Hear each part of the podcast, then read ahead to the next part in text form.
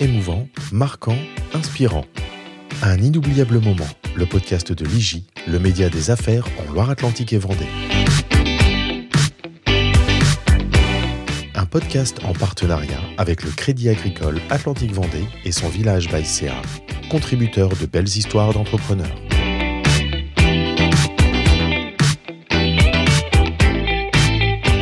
Il n'est pas rare d'entendre qu'il faut un grain de folie pour entreprendre.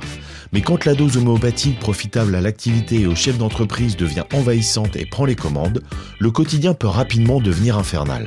C'est l'expérience qu'a vécu le multi-entrepreneur Michael Delomo et qu'il a choisi de nous confier dans ce nouvel épisode d'un inoubliable moment. Bonjour Michael. Bonjour. Bonjour Michael. Bonjour.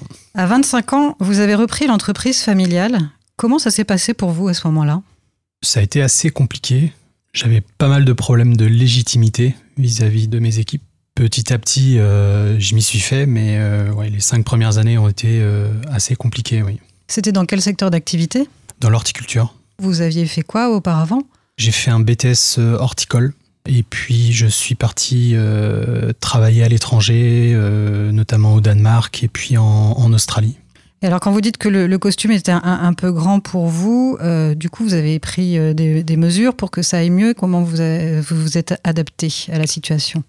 Euh, oui, alors je suis entré euh, dans la même année, euh, quasiment six mois plus tard, au CJD de Nantes. À l'époque, je cherchais un endroit où je puisse échanger avec d'autres chefs d'entreprise. Et en parlant avec un de mes fournisseurs, j'ai postulé pour entrer à la section de, Nantes. Et ça m'a beaucoup aidé. Je pense que sans ça, je n'aurais pas tenu le coup. J'ai pu découvrir que mes angoisses ou euh, mes inquiétudes, euh, d'autres chefs d'entreprise pouvaient avoir à peu près les mêmes. Euh, et puis après, au sein du CJD, j'ai pu faire plein de choses, notamment des actions bénévoles dans les lycées pour apprendre aux enfants ce que c'est qu'entreprendre, prendre des risques, faire des entretiens d'embauche fictifs euh, à Pôle Emploi pour aider des gens qui cherchent du travail. euh, et puis des, j'ai pu faire des formations euh, du tonnerre quoi. Au CJD, j'ai fait des, des choses en développement personnel, en gestion financière, en stratégie. euh, j'ai fait des choses vraiment top quoi. Oui, sachant qu'à 25 ans, on imagine bien qu'on se connaît pas forcément très bien. Euh, non, non, du tout. ni le monde de l'entreprise forcément parfaitement. Ouais, euh, oui, oui, il y avait plein de, plein de choses que. Plein, plein de pans de- du monde de l'entreprise mais que je n'avais pas euh, en notion. Même si c'est une entreprise familiale, parce que j'imagine que vous la connaissiez, cette entreprise. Oui, oui, ben, je la voyais moi au travers du prisme de mon père, de mes parents, de ma mère. euh, mais euh, dans la gestion quotidienne, euh, c'était, ça restait. euh, Nébuleux. oui, voilà. Alors du coup, vous avez quand même euh, investi votre rôle de dirigeant. Vous avez connu une croissance forte pendant plusieurs années et vous avez euh, ensuite connu euh, une décroissance. Et c'est à ce moment-là qu'il y a eu un, changement. Quel a été l'aimant déclencheur de cette décroissance? Qu'est-ce qui s'est passé? Alors, c'est les modes de consommation jardin des gens qui. Alors, ça s'est pas fait brutalement, hein, ça s'est installé petit à petit où on voit aujourd'hui, il y a beaucoup de foyers où quasiment tous les foyers sont en double actif maintenant. Euh, mais il y a 20 ans ou 30 ans de ça, quand mon père avait commencé son entreprise, c'était assez commun qu'il y en ait l'un des deux euh, qui reste à la maison et qui s'occupe du jardin aussi. Euh, Il y a ça, il y a le fait que les gens attribuent beaucoup de leur temps pour les loisirs, pour les déplacements, pour les vacances, pour les week-ends, et que bah, ils veulent attribuer très peu de temps au jardin. Quand ils en attribuent, euh, il faut que la fenêtre de tir elle soit bonne. Si le week-end qu'on a prévu de jardiner euh, en famille, euh, il fait pas beau, ben on passe à autre chose, on fera, on va faire autre chose. Mais le, programme jardin, souvent, il saute parce que les week-ends d'après, ils sont tout autant chargés. Et euh, nous, en serre, en fait, on, on maîtrise le climat, mais nos produits, eux, ils continuent de, de cheminer. Et une fois passé la fenêtre de tir donc du printemps, c'est principalement là où on fait, on fait 70% de notre chiffre d'affaires. Mais après, euh, euh, nos plantes sont plus vendables, donc on, doit les mettre à la poubelle pour la plupart. Ça, c'est un des principaux problèmes. Et quand on décide de mettre en production, les, les programmes de production sont décidés au mois de septembre de l'année qui précède le printemps. Et à ce moment-là, en fait, on ne sait pas. euh, On se base sur les chiffres passés. C'est un pari sur l'avenir. Voilà. Et ce qui est euh, assez insidieux dans ce métier, c'est que À chaque fois, on fait le pari que, allez, cette année, c'était une année exceptionnelle. On a trébuché, il y a ci, il y a ça, il y a ça qui va pas. Mais normalement, ces critères-là, l'année prochaine, ça devrait aller mieux.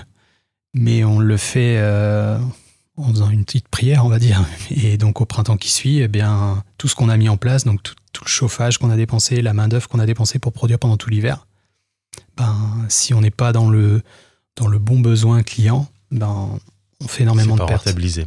Voilà. Donc au fur et à mesure des années, euh, y a, enfin dans les années de décroissance, en fait, euh, on, on a glissé tout doucement en se disant bon bah voilà c'est assez exceptionnel. On essayait de rectifier le tir, donc euh, mais on faisait de la perte et ça se voyait dans les chiffres. De quelle manière vous comptiez rétablir, redresser le tir, comme vous disiez? Eh bien, on réduisait les mises en production en se disant ben faut qu'on en fasse un petit peu moins. Euh, on a aussi euh, fait le choix de se regrouper. Euh, J'avais mon équipe commerciale avec mes chauffeurs poids lourds. Moi, pareil, je, roulais pour les livrer en jardinerie. Euh, mais on devenait euh, des petits poussets en fait face à des centrales d'achat qui se concentraient aussi. No- notre clientèle qui, qui, qui se concentrait et nous qui devenions de plus en plus petits pour, les, pour passer les négos. Et donc on a décidé de se regrouper avec d'autres producteurs. Et à un moment donné, il a fallu prendre des décisions difficiles.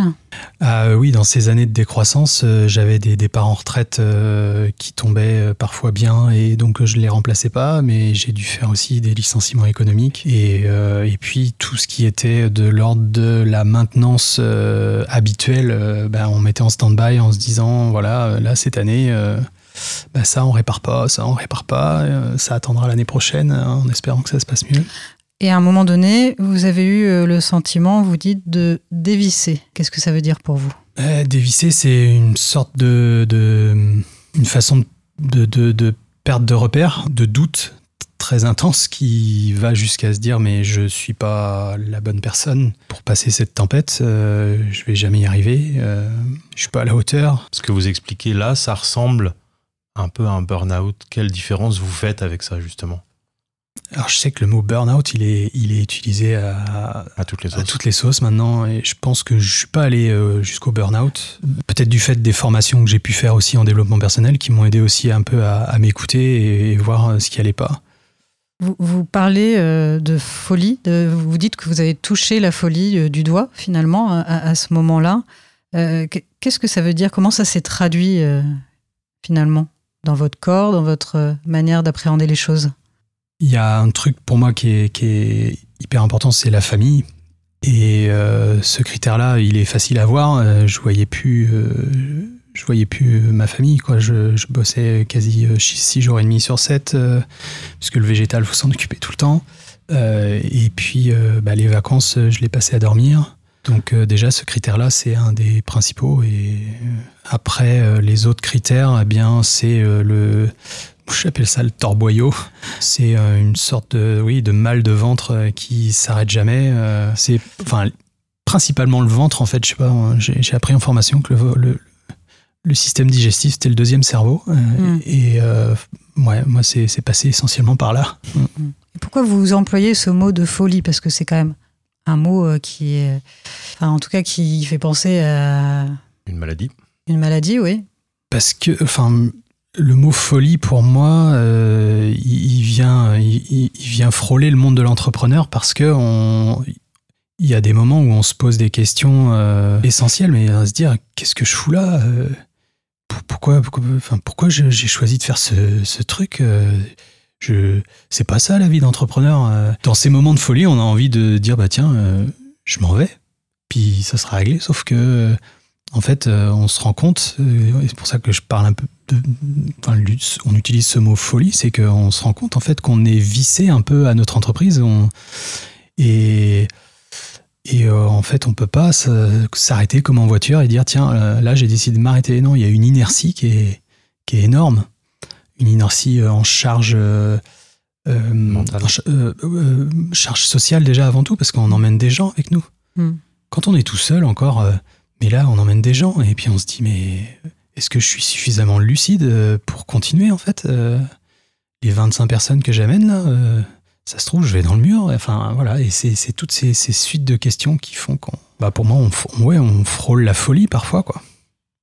Et, du coup, comment on fait la différence entre effectivement la, persévérance qui est nécessaire à un dirigeant d'entreprise et ben, la folie de continuer malgré tout alors que on a le sentiment que c'est euh, c'est peine perdue. Je, euh, ah, je pense que dans tous les cas, on, est sans arrêt entre les deux. On n'est jamais tout le temps dans la folie ou tout le temps dans la persévérance. c'est c'est pas un statu quo. Maintenant, comment on fait le distinguo C'est peut-être ça la folie du coup de pas être capable de faire les différences? Oui, bah je, oui, ça se peut. avoir de réponses à ces questions qu'on se pose en permanence, depuis savoir faire la différence entre est-ce que je est-ce que j'arrête là maintenant ou est-ce que je continue? C'est peut-être ça aussi la folie. Ouais, et puis d'avoir, de plus avoir de, repères, de, de, d'être dans une réalité euh, parallèle, en fait. On est dans un truc. Euh, il y en a qui se retrouvent. Euh, là, c'est le cerveau reptilien qui est là-dedans. Il y en a qui se retrouvent figés, d'autres qui, qui se retrouvent euh, ça les met très en colère et puis ils se mettent en action. Je, ouais, je... Et, vous, c'était quoi la, traduction euh, quand vous étiez dans cet état de, de ah, moi, je, bah là, moi, du coup, j'étais dans le, dans le mode figé, ouais. Incapable de prendre une décision Pas dans. il me fallait du temps. Il me fallait du temps pour prendre une petite respiration et plus ça allait, plus ça me prenait du temps pour décider. Hmm. Comment vous en êtes sorti finalement? Par l'échange, beaucoup. L'échange avec les copains euh, bah, du CJD, euh, les copains entrepreneurs. Et puis aussi, euh, bah, grâce à ma famille, hein, c'était quelque chose d'important pour moi de pouvoir discuter en famille et puis bah, oraliser certaines choses qui étaient, qui étaient restées dans, le ciboulot. Et là, ça, ça, me faisait du bien. Et puis mon père. mon père a toujours été là un peu comme un, un phare, on va dire. Il était extérieur il avait son regard extérieur, moi je lui ai les, signaux faibles que j'avais, et c'était euh, parfois juste une écoute, euh, et puis parfois euh, un petit conseil glissé. voilà, mais c'est les, les, trois éléments qui m'ont aidé. Et puis peut-être aussi une prise de décision, de savoir ce que vous alliez faire de ces trois sociétés que vous aviez Ah oui, ce moment-là, il a été, il a été douloureux, parce que j'étais, c'était une fin de fin de, Toussaint. Donc après les chrysanthèmes, on est très fatigué souvent à ce moment-là. Et, et là, j'avais plein de plein d'indicateurs qui étaient qui étaient tous au rouge. Et, euh, plus l'énergie qui était plus là, l'envie qui était plus là. Euh, je, je, me voyais plus dire à mes équipes euh, allez, on fonce, on y va l'année prochaine. on a des éléments là, ça va le faire. Là, je je, je, je me voyais pas faire cet exercice en tout cas. Donc, qu'est-ce que vous avez pris comme décision? Eh bien, à ce moment-là, on a décidé d'arrêter euh, l'activité vente de gros, euh, toute la partie production de gros pour les jardineries. Euh, on a opté le, choix de, stopper. Et puis, et puis, le licenciement de tout mon personnel. Voilà. Ouais, des moments difficiles à vivre. Ah là, ouais, surtout pour la partie humaine, c'était, c'était dur, ouais. Finalement, euh, une fois que vous avez pris cette décision, euh, vous avez quand même eu le sentiment euh, d'être plus léger?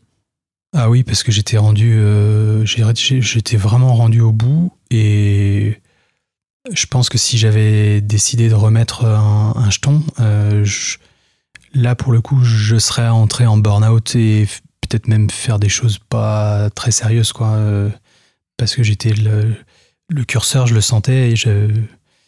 Non, je. Ouais, je... Petit borderline. Ah oui, oui. Donc malgré la vente, malgré le licenciement, vous êtes quand même dit c'était la meilleure solution, je me sens mieux. Ah oui, oui, oui, oui, oui. Ça, c'est une décision qui vous a pris du temps à prendre? Ben, En fait, c'était une addition de. J'avais décidé de toute façon de faire une situation après cette euh, Toussaint 2019 euh, euh, et j'ai rassemblé tous les éléments du puzzle et j'avais trop, trop, de, trop de signaux faibles au rouge en fait à ce moment-là. Et c'était le rendez-vous euh, que je m'étais donné. quoi. Hein. C'était plus une, lié à une date en fait, hein, mais la décision en elle-même, elle n'a pas mis longtemps.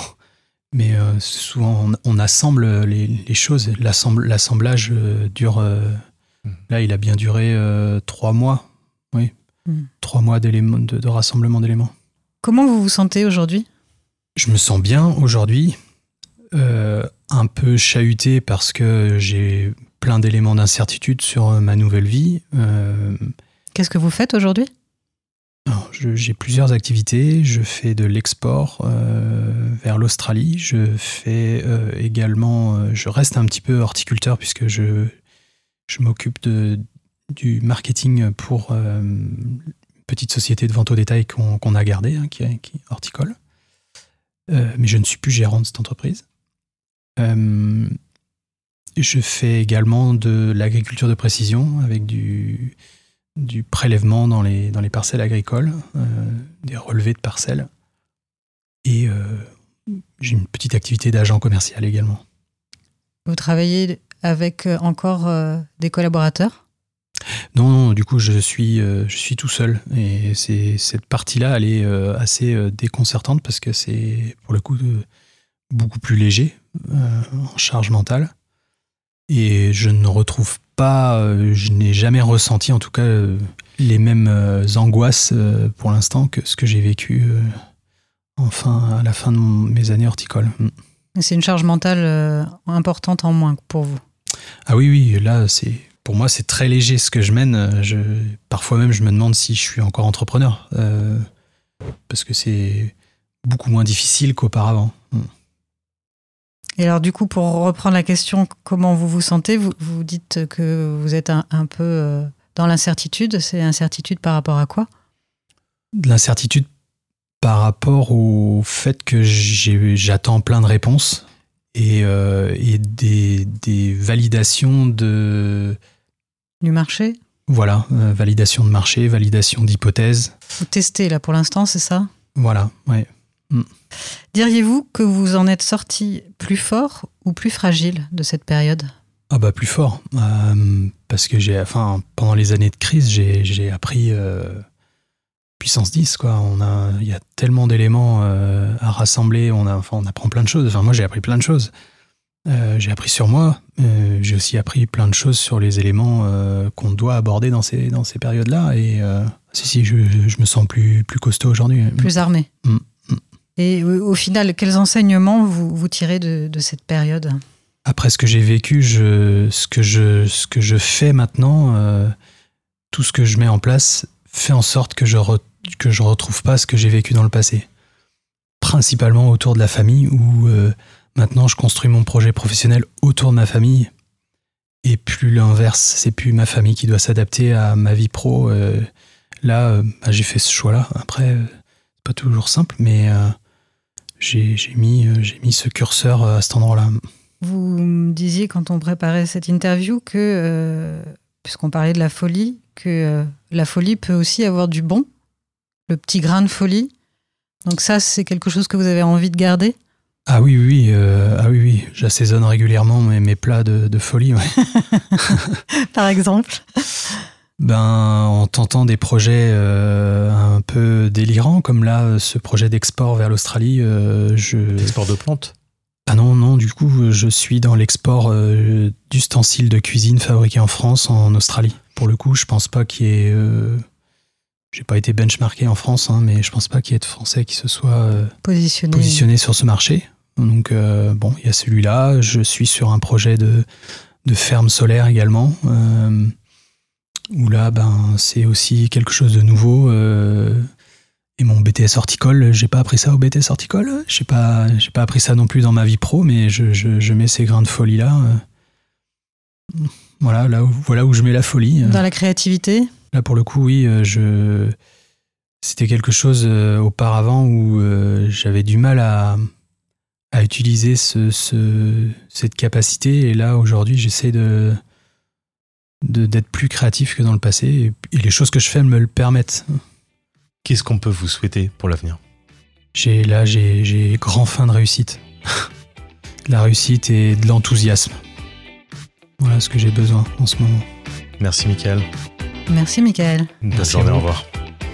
Retrouvez-nous chaque mois pour un nouvel épisode sur toutes les plateformes d'écoute, sur nos réseaux sociaux et sur notre site internet www.informateurjudiciaire.fr.